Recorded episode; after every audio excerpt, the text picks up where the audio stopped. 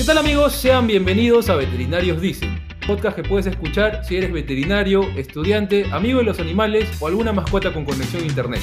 Yo soy Guille y tengo que comentarles que ya se está acabando la primera temporada de Veterinarios Dicen, pero no se pongan tristes, que para la segunda temporada se vienen episodios mucho más chéveres. Pero lo que sí me pone un poco triste es que esta ocasión no nos va a poder acompañar la gatera Bet Cintia, porque se encuentra haciendo una guardia en la veterinaria. Ustedes saben, chicos, que a veces se pueden poner en turno de guardia en el momento más inoportuno y justo le tocó a ella estar en ese momento, ¿no? Pero bueno, ella me ha alcanzado sus saludos para ustedes y bueno, me dice que disfruten de este cierre de temporada, ¿no? Que les traemos. ¿Cómo están chicos? ¿Cómo han pasado esta semana?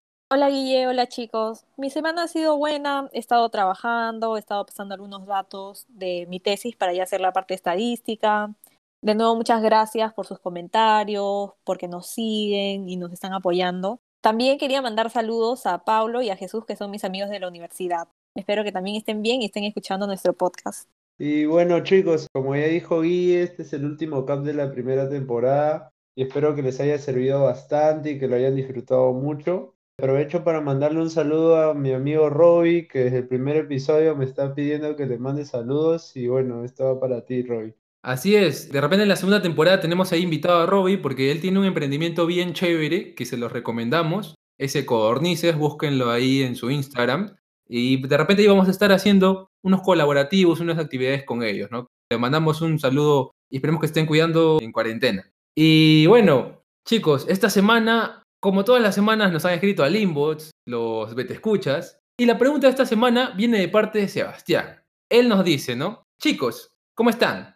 Me gusta bastante su podcast, he escuchado todos los capítulos, pero tenía esta siguiente duda, porque han estado últimamente promocionando las charlas que tienen los grupos estudiantiles, y yo me preguntaba si es necesario estar en un ciclo específico para las charlas veterinarias. Hola Sebastián, no, claro que no. Desde el primer ciclo puedes empezar a asistir o inscribirte a charlas. Es cierto que al comienzo vas a estar un poco confundido, tal vez no entiendas mucho de lo que hablan en las charlas, porque al comienzo se empiezan con cursos básicos y muy pocos son de la carrera. En mi caso yo empecé a entender mucho más sobre la carrera desde cuarto o quinto ciclo, ya que en esos ciclos se acabaron los cursos básicos y empezamos a ver ya los cursos de carrera, como por ejemplo microbiología, inmunoficio, entre otros. Pero está bien que vayas capacitándote desde muy temprano, tener un acercamiento a los temas que verás a futuro para que al momento de llegar a cursos avanzados ya tengas una idea e incluso una ventaja frente a los demás estudiantes. También les recomiendo que empiecen a hacer prácticas desde los primeros ciclos. De esa forma, la parte teórica de las clases les será mucho más fácil de entender. Además, recuerden que para poder ser bachiller necesitan como requisito cumplir con los créditos extracurriculares. Eso lo consiguen haciendo charlas, jornadas, conferencias, campañas de ayuda social. En mi caso, yo recién fui a las charlas en mi último ciclo y se me empezaron a acumular todas. Así que mejor vayan ganando tiempo y asistan desde el primer ciclo o desde ciclos tempranos. También les recomiendo seguir a páginas de círculos estudiantiles de varias universidades, como por ejemplo el TAC, que es Taller de Animales de Compañía de la San Marcos, CENFAS, TEDAC, GESPA, que son de nuestra universidad, y hasta organizaciones que no forman parte de una universidad como AMBEPA, Perú, que también brindan muchas charlas, cursos, jornadas. Y la ventaja de la pandemia es que ahora no tienes que hacer largos viajes para asistir a una charla, Incluso puedes seguir a páginas internacionales como por ejemplo el Latin American Veterinary Conference o para los que son bilingües también al North American Veterinary Conference. Mandan un correo para inscribirse y por medio de su correo les van a mandar varias charlas, cursos que se van a dar y pueden asistir. Así es, y ahorita cerrando el PPT que acaba de exponernos Yesikini, doy pase al tema principal del día de hoy, ¿no? Que como lo habrán visto, estarán imaginando a quién podemos traer, ¿no? Por eso es que yo digo que hoy me encuentro bastante emocionado por el invitado que nos acompaña en esta ocasión. Este invitado parece que vive en el consultorio. Ustedes si ven ahí su Instagram ahí, parece que ahí todo el día en el consultorio, ¿no? Algunas chicas preguntan bastante por él porque es bastante conocido por la gente de Luxur. Pero para nosotros es un gran amigo. Con usted, el Doc Fabricio. Bienvenido, Doc. ¿Cómo estás? Primero, agradecerles a usted por invitarme a su podcast. Desde que vi que lo crearon me pareció una idea bien chévere porque así como ustedes mencionan, hay un montón de gente que quiere informarse más, ¿no? Gente que a veces no sabe por qué carrera decidir, qué carrera elegir. Verdaderamente que escuchando los capítulos que ustedes suben, como que ayuda mucho a una persona a poder orientarse, ¿no? a elegir o descubrir un poco más de cómo es la carrera, porque a veces es medio difícil tener ese tipo de conversaciones con veterinarios que tienen más edad, ¿no? Tienes toda la razón. La agenda de un veterinario es bastante ocupada porque puede venir un caso clínico en la mañana, te puede venir en la tarde. Conocemos consultorios que tienen todos los días, las 24 horas. Y bueno, ya lo van a estar conociendo ahorita Fabricio, pero para eso, como es costumbre, nuestro invitado se va a someter a las preguntas veterinarias, como para que ustedes, los vetescuchas, puedan conocer un poquito más de él. ¿Estás preparado para esto, Doc? Estamos, estamos. Claro que sí, abusando de la confianza un poco del Doc, porque con Fabricio nos conocemos desde que somos cachimbos. Para la gente que nos escucha de otros países, cachimbo se le dice al estudiante de primer ciclo, y es por eso que tenemos bastante confianza ya de tantos años, ¿no? Pero hoy quiero que me respondas la siguiente pregunta, Doc. ¿Por qué decidiste estudiar medicina veterinaria y zootecnia? Bien, en mi caso, en realidad, yo creo que siempre creo tuve un gusto por más que todas las ciencias, ¿no? Biología, química, física, ese tipo de cursos. Y, o sea, muy aparte la primera respuesta que da todo el mundo cuando le hacen esta pregunta es porque me gustan los animales, ¿no? Es la clásica. La clásica. En mi caso, sobre ese gusto o amor por los animales, va que a mí me encanta, llamo lo que es medicina, o sea, prevenir, curar, tratar, ¿no? Por encima de ese amor hacia los animales. Claro que sí, ya le hemos mencionado en el primer episodio, es un clásico de clásicos que la gente responda, ¿no? Cuando le preguntan, yo siempre he vivido con animales, toda mi vida me han criado con animales, o sea, la gente parece que fuera Tarzán, ¿no? Cuando me dicen, oh, toda mi vida me he criado con animales, pero es un clásico y es válido, yo creo, porque uno es inexperto en ese momento de la vida, como tú mismo lo has dicho, ¿no? Están en la incertidumbre de qué cosa voy a estudiar y está chévere tener este gusto por las ciencias biológicas, por los animales, porque ya es un buen comienzo de lo que te vas a encontrar tú a lo largo de la carrera, ¿no? Claro. Y aquí te doy el pase con Jessiquini, que tiene otra pregunta para ti. Hola Lupuche, muchas gracias por aceptar nuestra invitación. De esta forma nos apoyas y también brindas un aporte y consejos a los escuchas. En este caso yo voy a hacer una pregunta que siempre me gusta hacerle a los invitados, que es ¿cuál es tu animal favorito? Pucha, a mí me encantan los perros. El perro para mí es el animal favorito, incluso personalmente como profesional creo que igual, ¿no? Porque en la universidad creo que el perro ha sido como que el animal modelo, ¿no? O la base para comprender diferentes estructuras anatómicas en otro tipo de animales. A pesar de que existen muchas diferencias anatómicas, fisiológicas, ¿no? En estos animales, el animal modelo para mí ha sido el perro, ¿no? Y aparte que es un animal súper fiel, ¿no? Que siempre va a estar para nosotros sin esperar nada a cambio. Claro, no sé si te acuerdas cuando hemos llevado anatomía, un músculo bastante característico de ellos y del hombre, un poquito recordando los otros capítulos y haciéndoles cherry. Escuchen el capítulo de anatomía veterinaria, el curso filtro. Pero yo estaba recordando ahorita de ese músculo que nos hablaba nuestro querido profesor Valencia, no sé si te acuerdas de él. Claro, claro. Recordado bastante. Me estaba acordando de este músculo bastante gracioso. Martín ya se está cagando de risa, creo. Que es el peptinio, pues, el músculo que hay un chiste interno que tenemos Ahí nomás lo dejo. no sé si te acuerdas de ese músculo, ¿sí o no? Claro, claro. Bacán. Y ahora le doy el pase a Martín para que te haga la siguiente pregunta. Bueno, Doc, me toca hacer una pregunta, pero como no tenemos a Cintia, te voy a hacer la de ella también. La primera es, ¿cuál es tu curso favorito? Y la segunda sería, ¿a qué rama de la medicina veterinaria piensas seguir o cuál es la que te gusta más? Mi curso favorito, pucha, en verdad tengo varios, pero creo que el más básico de todos y para mí el más importante es fisiología. Porque, o sea, realmente el profe que tuvimos en la universidad, pucha, es un genio que gracias a él creo que he logrado comprender y aprender cómo es que funciona cada órgano o célula en nuestro organismo, ¿no? El papel que cumple cada tejido, órgano o estructura que tengamos en el organismo. Fisiología de por sí nos ayuda a los veterinarios a entender casi todos los cursos que se vienen más adelante, pues no, farmacología, cómo se metabolizan los medicamentos en el organismo. Por ejemplo, en el caso de cirugía, saber la fisiología del animal es muy importante porque sabemos que, por ejemplo, cortar alguna estructura podemos impedir la irrigación a un órgano, ¿no? Producir una necrosis o alguna lesión más grave, ¿no? En realidad es un curso que viene a mezclarse, ¿no? Como nos hemos podido dar cuenta a lo largo de la carrera. En fisiología se junta puchistología, se junta anatomía, y es donde tenemos que complementar prácticamente todo, ¿no? Cómo es que funciona el organismo y sus órganos que lo componen. En realidad, pucha, es súper útil para entender todos los cursos que se vienen más adelante, después de quinto ciclo, si no me equivoco, creo que lo llevamos. Claro, porque en verdad fisiología es la base para entender cómo funciona el organismo, en verdad, pues, ¿no? Claro. Sí, de todas formas. Y ya que lo mencionas, qué suerte tuvimos nosotros de tener un gran profe, ¿no? Un tipazo, en verdad, un veterinario bastante carismático. Un saludo y un abrazo fuerte, espero que se encuentre muy bien. Boris, nuestro profesor, bastante chévere. Saludos, profe. Y maestrazo. Saludos, profe, sí. Él nos ayudó a entender bastante bien la fisiología y los chicos de la UXUR que lleven este próximo ciclo fisiología, les digo que aprovechen bastante bien a este profe. Lo explica de una manera bastante entretenida, bastante fácil de entender, ¿no? Aprovechen esos buenos profesores que la vida les pone en el camino. Claro, y pregúntenle lo que no entienden porque ese profe siempre va a estar ahí para ayudarlos. Él no va a desviar el tema, siempre va a querer ayudarlos. Y respondiendo a la segunda pregunta, a la rama que me quiero dedicar o a la que estoy bueno, enfocado desde que estuve creo que a mediados de la universidad, a media carrera prácticamente, era la clínica de animales de compañía, ¿no? Animales menores, como le llaman. Más que todo a todo lo que está relacionado a lo que es medicina interna, ¿no? Enfermedades infecciosas y anestesia, que estoy que le meto punche con todos estos últimos años que salió de la universidad. En realidad, felizmente, la clínica de animales de compañía, pucha, es la rama, creo yo, de medicina veterinaria que se está desarrollando así de una forma exponencial tremenda y de- en verdad ha mejorado, ¿no? A lo largo de los años, porque uno compara, por ejemplo, tratamientos, ¿no? Que se dan en personas y tienen mucha semejanza con tratamientos que se aplican en animales, como también cirugías, otro tipo de procedimientos.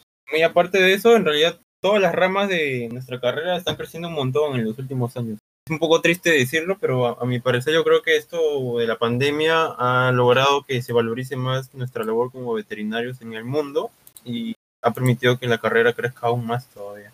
Y qué bueno que lo mencionas, el tema que hoy en día la medicina veterinaria está mucho más desarrollada, tiene consideraciones éticas mucho más grandes, porque es un tema muy importante hoy en día el bienestar animal. Creo que el hecho de que desarrollemos este concepto ha hecho de que nosotros mejoremos, nos capacitemos mejor, tengamos mejores consideraciones con el animal. Antes, como decías, se hacían barbaridades, ¿no? Y hoy en día se tiene más consideración a lo que ya se le confiere empatía al animal, ¿no? Antes no se le tenía tanto empatía, habían muchos problemas con este tema. Me gusta cuando se toca el tema del bienestar animal, que es algo importantísimo siendo 2021, ¿no? Como habrán escuchado, ya vieron el título y la razón por la que Fabricio nos acompaña hoy es porque hoy hablaremos de cirugía veterinaria, el último escalón, el más difícil. Pero antes de comenzar a hablar de nuestra experiencia en cirugía veterinaria, Jessiquini nos definirá qué es cirugía.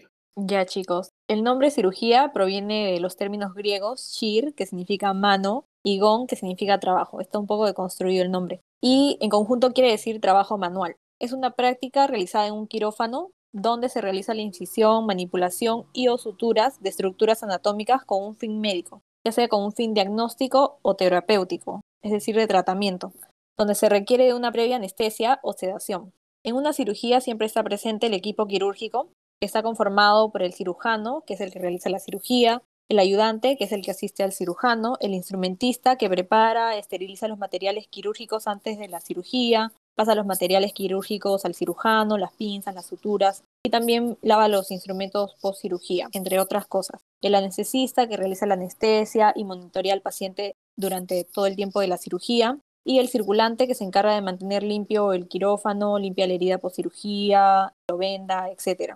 El cirujano y ayudante e instrumentista tienen que mantener la mayor asepsia posible, porque ellos van a estar siempre más cerca del área abordada en la cirugía, pero el circulante y el anestesista no es necesario que tengan una asepsia tan grande como el cirujano, ayudante instrumentista, porque ellos no manipulan tanto al paciente. Bueno, el anestesista sí, porque él está viendo la vía, colocando los fármacos, pero no va a estar cerca del área que está siendo incidida en la cirugía.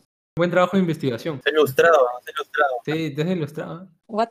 Amerita esta ocasión porque es nuestro último episodio y no sabía esas cosas de los términos griegos. En verdad, bastante valioso. Creo que todos hoy día vamos a salir con algo más que hemos aprendido, ¿no? No me acordaba esa de, de- de etimología, ¿no? Me sorprendió.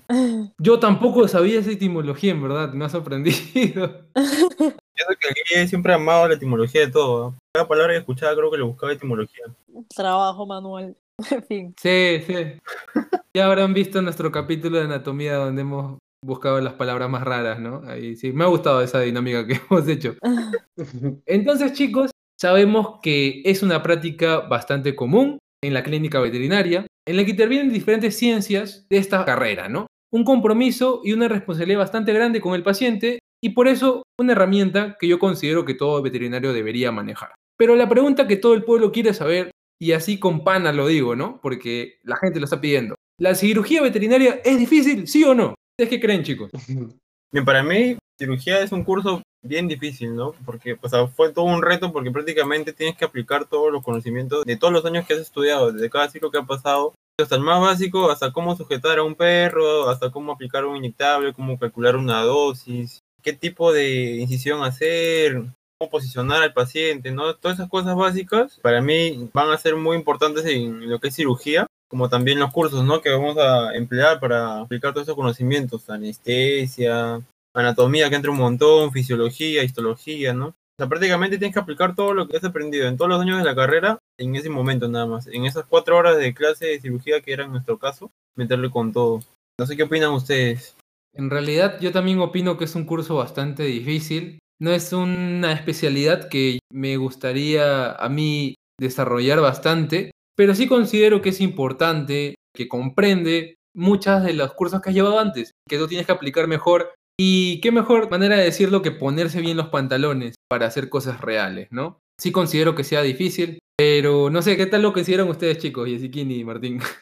En mi caso, a mí sí me pareció difícil. Yo estuve incluso a punto de jalar cirugía, porque creo que es un curso donde tienes que tener bastante carácter, tienes que tener bastante habilidad, rapidez y nada de nerviosismo, cosa que yo soy bien nerviosa, tampoco tengo mucho carácter. Lo siento, chicos. Y también tienes que saber bastante sobre anatomía, fármaco, anestesio. Y sí o sí tienes que ir preparada, porque la vida del paciente corre riesgo, no puede ser irresponsable. No es chiste, chicos. Claro. Y también en este curso siempre te vas a pelear con tus amigos. Así que acá todas las amistades se acaban y regresan al siguiente ciclo, obviamente.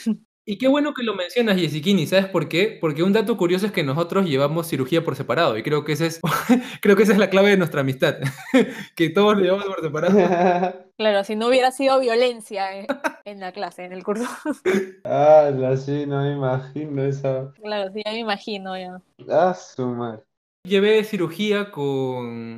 Saludo le mando a Yanela, a Allison, también a Sony. Llevé con ellos, ahí los conocí en ese ciclo porque no me hablaba antes con ellos. Y justamente sí, o sea, ha habido momentos de tensión, pero también ha habido momentos en donde, bueno, hemos trabajado en equipo y justamente les hacía esta pregunta porque yo no sabía cómo les ha ido a ustedes, ¿no? Porque lo hemos llevado separados. ¿A ti cómo te ha ido, Martín? A mí en general me fue bien, o sea, hice con otro grupo de amigos, me acuerdo, o sea, me llevaba bien y había confianza, pues entonces normal. Pero para mí cirugía fue tipo el examen final de la carrera porque tenías que abarcar lo que has aprendido en todos los cursos y hacerlo bien, ¿no? Porque estaba el miedo de que el animal pueda morir, le pueda pasar algo, hagas un mal corte, se desangre, o que hagas mal la anestesia y se te vaya. Tenías que estar muy preparado, ¿no? Para cada semana, porque cada semana se hacían cirugías. Quería resaltar lo que has dicho tú y ha dicho Jessica, que, o sea, es un curso donde hay mucha tensión entre los miembros del grupo, ¿no? O sea, realmente ese curso es tan importante porque la vida del paciente está en nuestras manos prácticamente, ¿no? Es como que depende de un hilo. Si cometemos algún error, pucha, puede terminar en una tragedia si hacemos algo mal. Claro. Es importante lo último que mencionan, el tema de la vida del paciente, porque en la realidad también es un punto de riesgo, un punto crítico, ¿no? Claro. Que todo veterinario debe estar preparado, pero lo importante ahí es ser profesional, ser alguien que tiene principios, no cometer riesgos, no cometer imprudencias. Porque justamente estas imprudencias son las que te pueden llevar no solo a perder quizás la vida de un animal, sino también perder tus principios. Estarías jugando con la vida de un animal, ¿no? Yo quería aprovechar este momento para decirle a todos los chicos que lleguen a cursar cirugía de que les está sucediendo algo bastante complicado en el momento de la cirugía, es mejor que sean sinceros con sus profesores en el momento de la cirugía y les digan, ¿no? O sea, no sé cómo hacer esto, lo estoy haciendo mal, corríjame, aceptar el error que uno puede tener. ¿Por qué? Porque es mejor uno aprender bien y aceptar sus errores que perder la vida de un animal por una imprudencia, ¿no? Me parece muy importante mencionarlo ahorita que hemos tocado el tema, ¿no? Pero bueno, para que los escuchas no se asusten mucho, es importante reconocer que hay cirugía veterinaria para todos los gustos. Por ejemplo, yo considero que soy una persona con una habilidad psicomotriz muy, muy baja, casi nula. y por lo tanto no me siento muy cómodo realizando cirugías en animales de compañía, que tienen tejidos un poco más delicados y en donde se debe ser muy fino. Yo soy alguien más brusco y por lo tanto me siento más a gusto realizando cirugías a animales mayores, como vacas, cabras e incluso ovejas. Y por eso es que me gustaría saber las preferencias que tienen ustedes, ¿no, chicos? ¿Ustedes qué prefieren cirugía? ¿En animales mayores, menores o silvestres? ¿Quién quiere ir primero? Bueno, y en verdad, en mi caso, yo solo he hecho cirugías por la parte del curso, ya que en verdad yo no me inclino mucho por esa rama, porque la verdad me parece una rama que se necesita tener nervios de acero y es como que mucho estrés que se acumula también antes de hacer la cirugía. Bueno, eso es lo que yo pienso, en verdad. Supongo que te diría que sea de animales de compañía porque es la que yo he hecho, ¿no? En realidad la vez más complicada hacer en mayores y silvestres. Pucha, ni sé cómo serían silvestres, en verdad, pero me imagino que debe ser más difícil porque al menos en animales de compañía hay protocolos que ya están determinados que se hacen así, ¿no? En silvestres como que no hay mucho de eso y debe ser un poco más complicado. Sí, ya que lo mencionas, muchas veces la medicina veterinaria en silvestres, cuando se tienen que realizar cirugías, se tienen que usar modelos homólogos o modelos muy parecidos. De repente se tiene que hacer una cirugía un tapir y tienes que a veces utilizar el modelo de la vaca para poder guiarte en algunas cosas de su anatomía, de su metabolismo, ¿no? Bueno, al igual que Martín, yo solamente tenía experiencia en cirugía de animales menores, pero con la poca experiencia que tengo, yo no quiero ni una rama de la cirugía, porque no me gusta, por lo que ya he explicado ya. Pero preferiría menores, sí o sí, porque creo que mayores y silvestres hay mucho más riesgo, porque puedo estar en una cirugía de descorne y de la nada la vaca me puede patear o me puede cornear, no sé. O en silvestres también se puede estar levantando un puma y me mata, así que prefiero menores. Lo que sí me gustaba de cirugía era suturar. Eso sí, me gustaba hacer suturas, ligar, cosas como manualidades. Conozco a Jessica años y sé que es una persona bastante nerviosa. Puede contenerse en algunos momentos, pero sí, como dice, esto es cosa seria. Hay casos en donde tú tienes que tener nervios de acero, no tienes que tener pánico a que de la nada salga mucha sangre. Y como le dices en el caso de mayores, sí, puede suceder eso, pero justamente para que no sucedan esos accidentes laborales, esos riesgos que pueden suceder durante esta operación, muy importante la labor del anestesista. Y es por eso que le quiero dar el paso y conocer la preferencia que tiene acá el doc Fabricio, que él le gusta bastante de anestesio, ¿no? Claro, como les comentaba, en mi caso yo prefiero lo que es cirugía en animales menores, ¿no? Y esto por el gran crecimiento que ha tenido esta rama, ¿no? El tipo de cirugías que se realiza este tipo de animales, ya tiene un nivel impresionante, ¿no? En nuestro país contamos con profesionales altamente capacitados que hacen anestesia muy avanzada, con un nivel de monitoreo de respiración, constantes fisiológicas todo el tiempo, ¿no? Y todo esto va de la mano con el cirujano, ¿no? Son dos ramas que se complementan en realidad, cumpliendo una labor diferente cada uno, pero con el mismo objetivo, ¿no? Que es darle una mejor calidad de vida y bienestar al paciente, que es justamente lo que recalcabas en cada cosa que mencionábamos. Por mi parte, en verdad, yo sí he podido y he tenido la suerte de ver cirugías en las tres ramas, por así decirlo. En verdad es lo que le recomendaría a todos ustedes, que traten de experimentar, ¿no? Con las diferentes especies que existen o ramas que tenemos en la carrera, ya que de esa forma es la única que podemos descubrir si nos gusta o no nos gusta, o a qué nos vamos a orientar y a qué no. Me gustaría saber, Doc, ¿en qué especies has visto estas otras dos ramas, ¿no? Mayores y silvestres. En el caso de mayores he visto en bovinos y en equinos, ¿no? Pero cirugías selectivas, no de emergencia, porque más que todo en ese tipo de animales se hacen cirugías para prevenir accidentes prácticamente, ¿no? Agresividad, castración, descornes, ¿no? No cesárea he llegado a ver. En silvestres, bueno, no silvestres exactamente, sino exóticos, ¿no? He visto cirugías. Más que todo en hámster o aves. Más que todo en ellos, sí.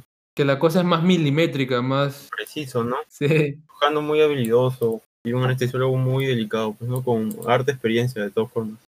Y esto es muy valioso para nuestra identidad veterinaria que nosotros tenemos porque, tal como dices, hoy en día ya no jugamos a ser doctores, somos doctores, porque hace unos 40 años no se tenían los mismos implementos, el mismo instrumental, no se tenían los equipos, un montón de cosas que antes se pensaba o se derivaba solamente al ámbito de medicina humana, pero hoy en día también somos doctores, ya no estamos jugando a imitar la medicina humana nada más, ¿no? Y bueno, ha llegado el momento de decirlo, ¿no? Sea cual sea la especie, condición, lugar o materiales de disposición, toda cirugía debe tener un equipo responsable, sinérgico y organizado, siendo cirujano, anestesista, asistente e instrumentista, ¿no? Algunas veces el asistente también es llamado circulante. Los involucrados en esta operación son ellos Y por eso, chicos, les pregunto, ¿cuál es el puesto favorito que ustedes escogerían en una cirugía? En mi caso, cualquiera es mi favorito excepto ser anestesista, porque yo creo que necesitas bastante preparación para poder realizar una anestesia, tienes que elegir los fármacos adecuados de acuerdo a la condición y estado del paciente, y creo que es el integrante más importante de todo el equipo de cirugía, porque la vida de él está en sus manos realmente. Y cirujano tampoco me gustaría ser, así que lo que sí me gusta hacer es ayudante, instrumentista, porque ya dije, me gusta hacer suturas, hacer ligaciones, eso en específico. ¿Qué es lo más importante que tú consideras que un instrumentista debería tener? Creo que anticiparte a la situación, saber observar al cirujano, saber qué cosas necesita para tenerlo todo a la mano, ser rápido, que el cirujano no te esté diciendo pásame tal cosa, sino observarlo y ya darle antes de que él te lo pida. Ser bastante ordenado, ¿no? Claro, también. Y que la mesa de instrumentos no parezca con una cartuchera de kinder, ¿no? Ah, eso también. que esté todo bien posicionado. En mi caso, por obvias razones y como se podrán haber dado cuenta, me encanta la anestesia y así que ese fue mi rol que más me encantó cuando llevé el curso. Como todos hemos tenido que rotar, ¿no? En algún momento como cirujano, como instrumentista o circulante. En realidad, la anestesia a mí me encanta más que todo porque nosotros somos los que prácticamente le vamos a dar la facilidad o tranquilidad al cirujano de poder operar a un paciente que no va a sentir dolor, está con una buena relajación muscular, ¿no? No va a recordar el momento que ocurrió. Siempre está pendiente de constantes fisiológicas, ¿no? La presión arterial, la frecuencia cardíaca, la saturación de oxígeno, ¿no? Todas estas cosas que son muy importantes. A veces no nos damos cuenta en el momento, pero en realidad el éxito de la cirugía viene de todas estas cosas que mencioné, ¿no? De todo es una sumatoria. Cada cosa que hagamos por el paciente durante la anestesia lo vamos a ver reflejado en la recuperación de este, en los días o en las horas posteriores a la cirugía, nada más. Creo que es bastante importante que el anestesista tenga un buen micromanejo, ¿no? Porque tienes que ver muchas cosas al mismo tiempo y detalles bien específicos, ¿no?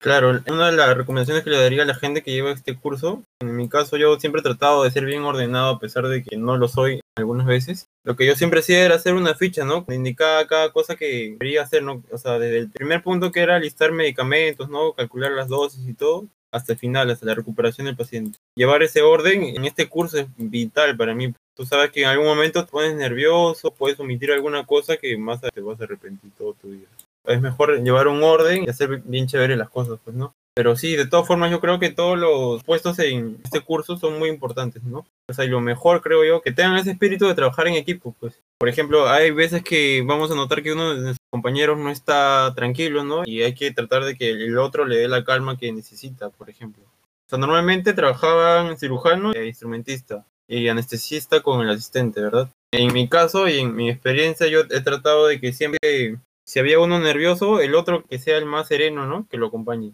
Y así rotábamos. Muy buen consejo.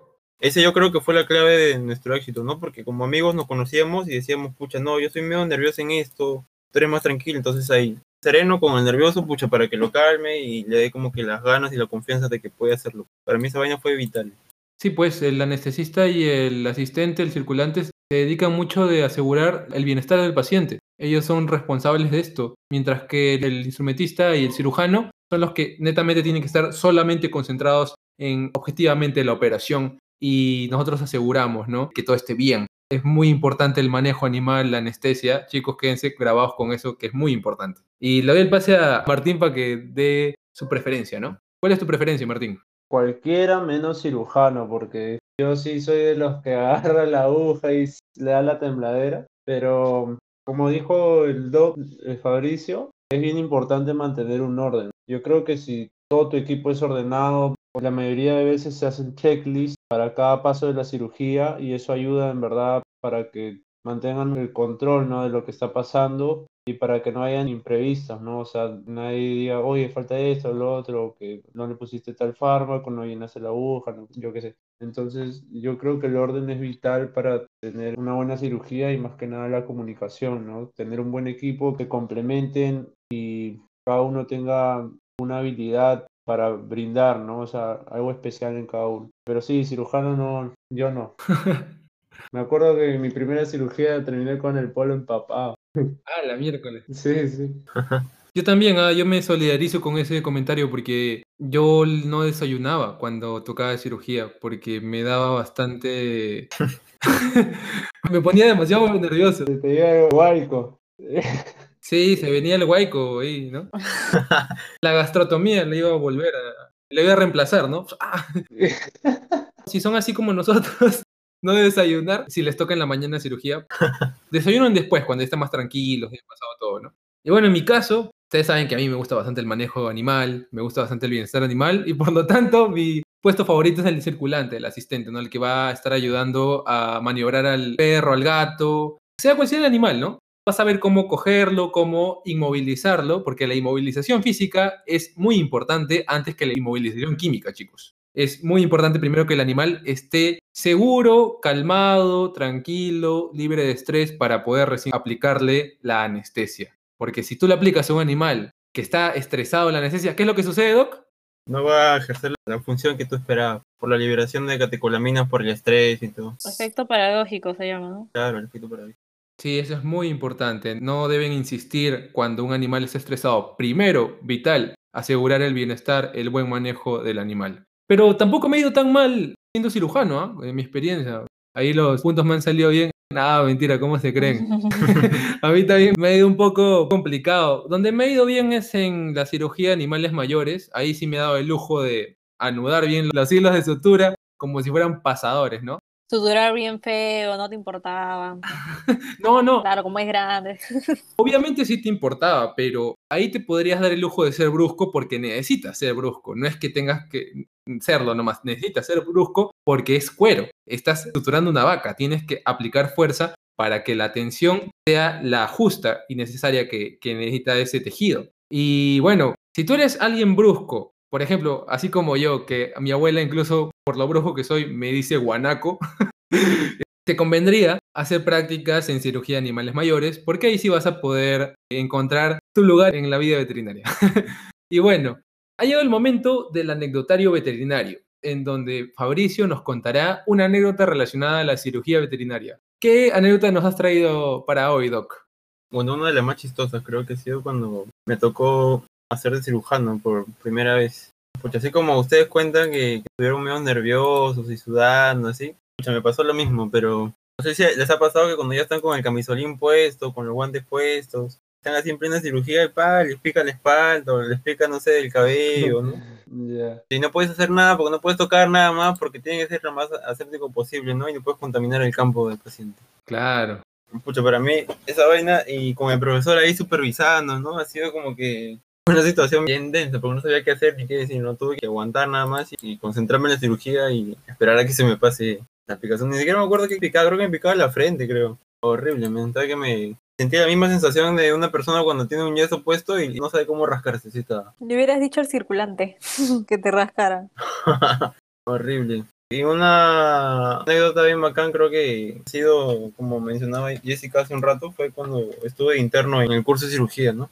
Ayudando a la gente, ¿no? Porque cuando yo llevé el curso yo no tuve internos, entonces toda la chamba la hacíamos nosotros. Entonces lo que yo trataba de hacer era lo que no hicieron por mí, pues no trataba de ayudar a la gente o explicarles si que tenían alguna duda, ¿no? Sea, como el objetivo de que hagamos las cosas bien, bien bacanas entre todos, pues no, y que aprendamos un montón. Siempre trataba de darle la confianza de que me pregunten, si tienen alguna duda, ayudar, y si que no podía yo mismo, preguntar al profesor, pues, ¿no? Que estaba a cargo. Claro, hasta me acuerdo que nos enseñabas en horas extras también fuera del curso. Y eras un capo canulando, intubando. Claro, sí. Claro, el doc daba las horas extra por algo, me imagino. Claro. Pucha, ¿verdad? ¿No? Esas horas extras bien chéveres. Había un grupito que estaban bien, bien interesados, ¿sabes? En como que en pulir sus detalles, en hacer bien las cosas, y se quedaban así como dice Jessica, ¿no? Yo tengo una duda en lo que has mencionado, ¿no? Cuando sucede algo así que de repente te pica la nariz, ¿cuál es el correcto protocolo? O sea, yo sé que del sudor, sí, el circulante te puede pasar una toalla, no sé, y secarte el sudor, ¿no? En esos casos sí. A mí me ha pasado que a un dog le picaba la frente, creo, y me dijo, por favor, ráscame la frente. Y le tuve que rascar con sudor y todo. Claro, pero ahí el que rasca la frente podría ser el circulante, ¿no? Porque él se supone que se puede ensuciar. El circulante, claro, Claro, yo era circulante. Ah, ya, ya. claro. Bacán. Claro, sí. Porque el instrumentista no puede tocar nada más, claro. El sucio, El que es el mal llamado sucio, ¿no? así lo llamaban. Sí, sí, sí. Claro, el sucio. Que ahí a nuestro profe no le gustaba que le digamos el sucio, porque decía, ese tiene un nombre, es circulante. a mí me gustaba hacer el sucio, por ejemplo. me gustaba hacer el sucio.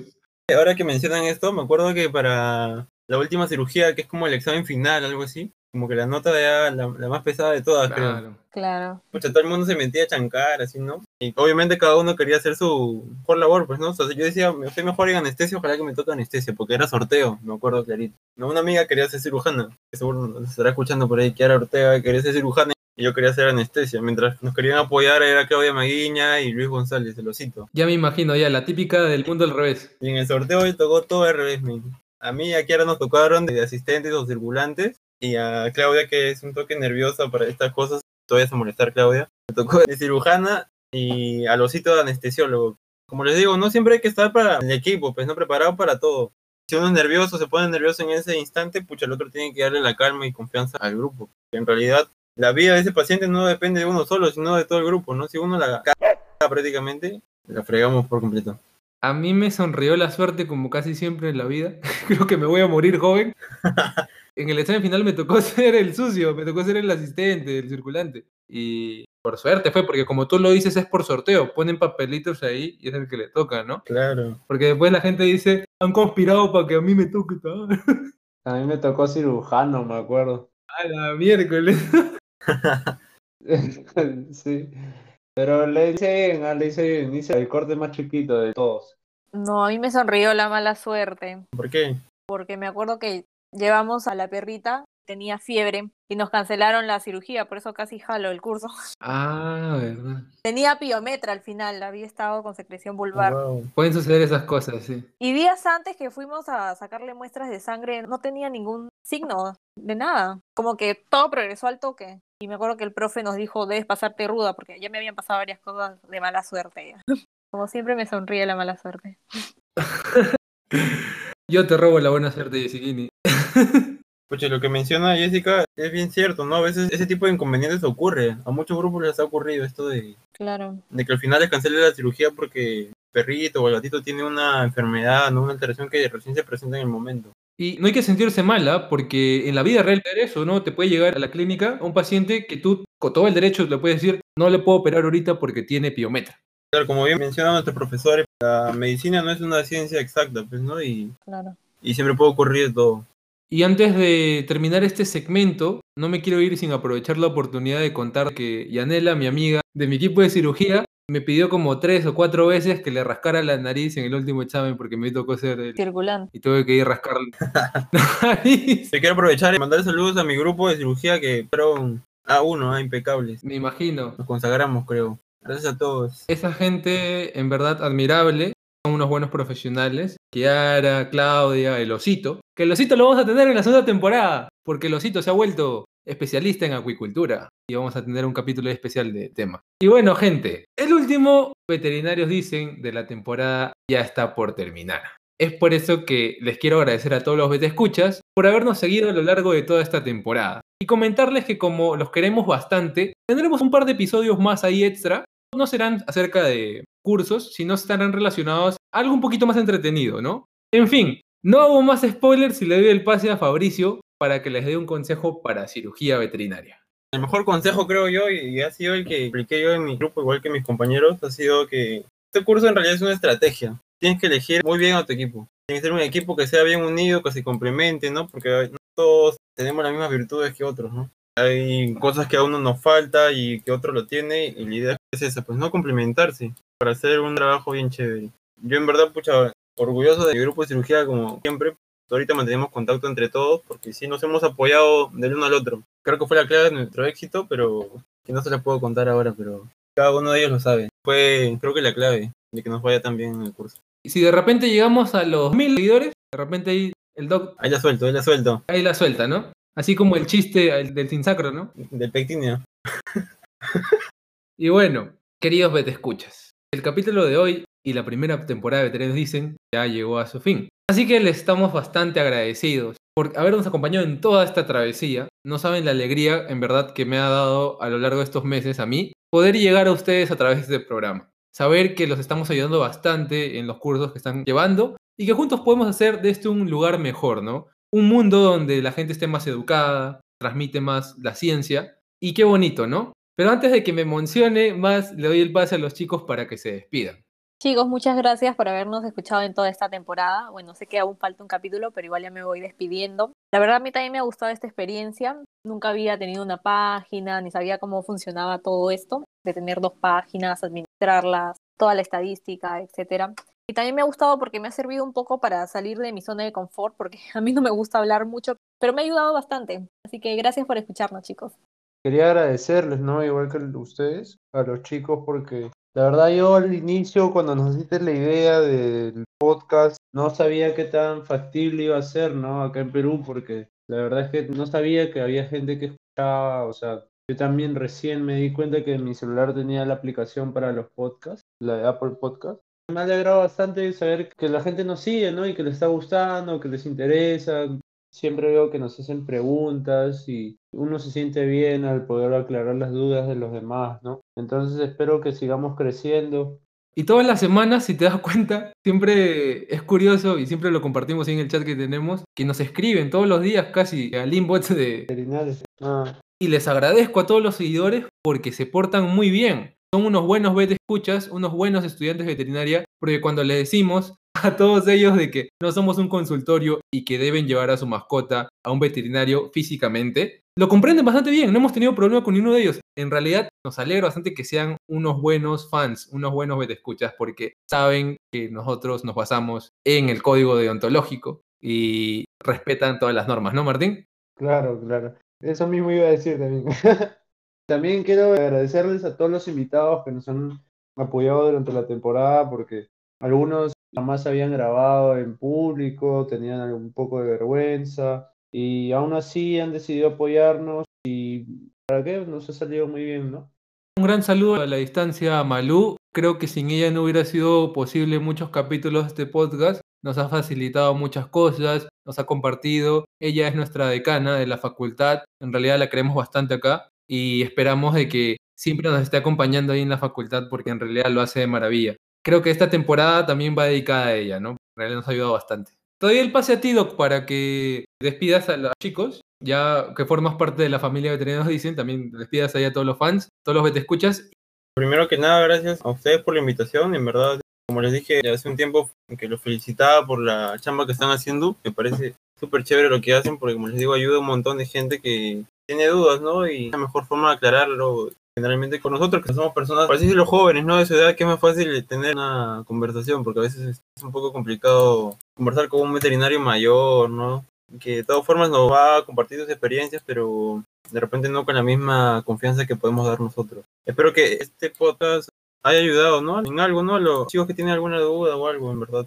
Que sigan escuchándolos, que no dejen de seguirlos, que siempre estén ahí pendientes, que se vienen sorpresas bien chéveres. En veterinario dicen, Te quería hacer la pregunta, ¿vamos a tener más del Doc Fabricio en la segunda temporada o no? con todo, ven, con todo. Yeah. Y no se olviden que nos pueden seguir en todas nuestras redes, estamos como veterinarios dicen en Facebook, YouTube e Instagram y pueden escucharnos los capítulos en Spotify, Apple Podcast, Evox y Google Podcast. No se olviden de escribirnos en la caja de comentarios alguna experiencia que han tenido realizando cirugía. También nos pueden comentar en qué especies les gustaría intervenir quirúrgicamente y nos gustaría saber cuál es su puesto favorito en un equipo de este curso que es cirugía. Les estaremos respondiendo durante la semana.